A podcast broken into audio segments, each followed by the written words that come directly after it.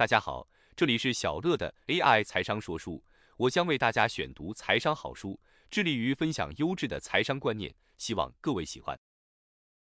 本期要跟大家分享的内容是在读飞利浦·费雪非常潜力股的投资十五项要点 Part 五。本篇文章继续摘要飞利浦·费雪的投资十五项要点的第十三到第十五点。十三，在可预见的未来，公司是否会因为成长而必须进行股权融资，以致发行股数增加而损害了原有持股人从公司预期成长所得的利益？费雪认为，明智的投资人不应该只因为便宜而买入普通股，而是因为该股票渴望带来丰厚收益才决定买进。而若某家公司符合费雪所提出的其他十四项要点，理论上公司可以轻易得到适当利率的贷款。而当然，公司也可以选择以特定价格发行股票以进行融资。就投资人而言，一家真正优秀的公司，其现金量加上借贷能力是否能满足未来七年获利所需要的资本才是关键。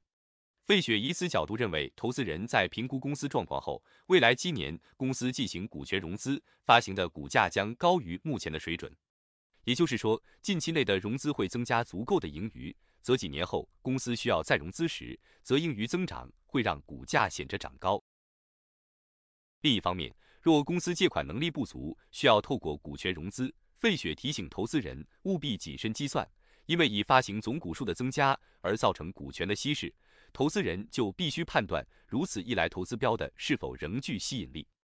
如果最后公司进行股权融资，而发行之后的普通股持有人所享有的每股盈余只有少许增长，费雪指出，这代表公司的财务决策能力很差，这样的公司便不值得投资。十四，管理层是否只在公司运作一切顺利时才会开诚布公与投资者交流，但诸事不顺时却三缄其口？一家企业运营时必然遭遇外部或内部环境的挑战，即使经营良善的公司，也不免有遭遇困境的时候。费雪认为，这时候经营者若能坦然面对这过程中的失败，反而是公司的优势而非劣势。费雪强调，管理阶层面对问题的态度，可说是投资者的珍贵线索。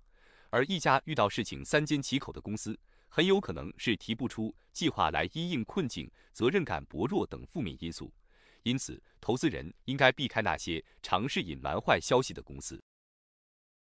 十五，公司管理阶层是否具备绝对的正直态度？费雪指出，公司的管理阶层较股东易于掌控公司的资产，而对于投资人伤害较大的是公司内部人士滥用职权发行普通股认股权证。对于此种状况，费雪建议投资人只投资那些对股东谨守托管人职责且拥有强烈责任感的管理阶层所经营的公司。以上三点，费雪聚焦于公司经营阶层的品质，强调经营者需有正直且坦诚的态度，以股东权益为考量，做适当的筹资工作与资本配置，这样的公司才是投资人应该注意的潜在标的。以上就是本期跟大家分享的内容，感谢您的聆听。如果你喜欢我们的频道，请记得追踪我们并留下五星好评。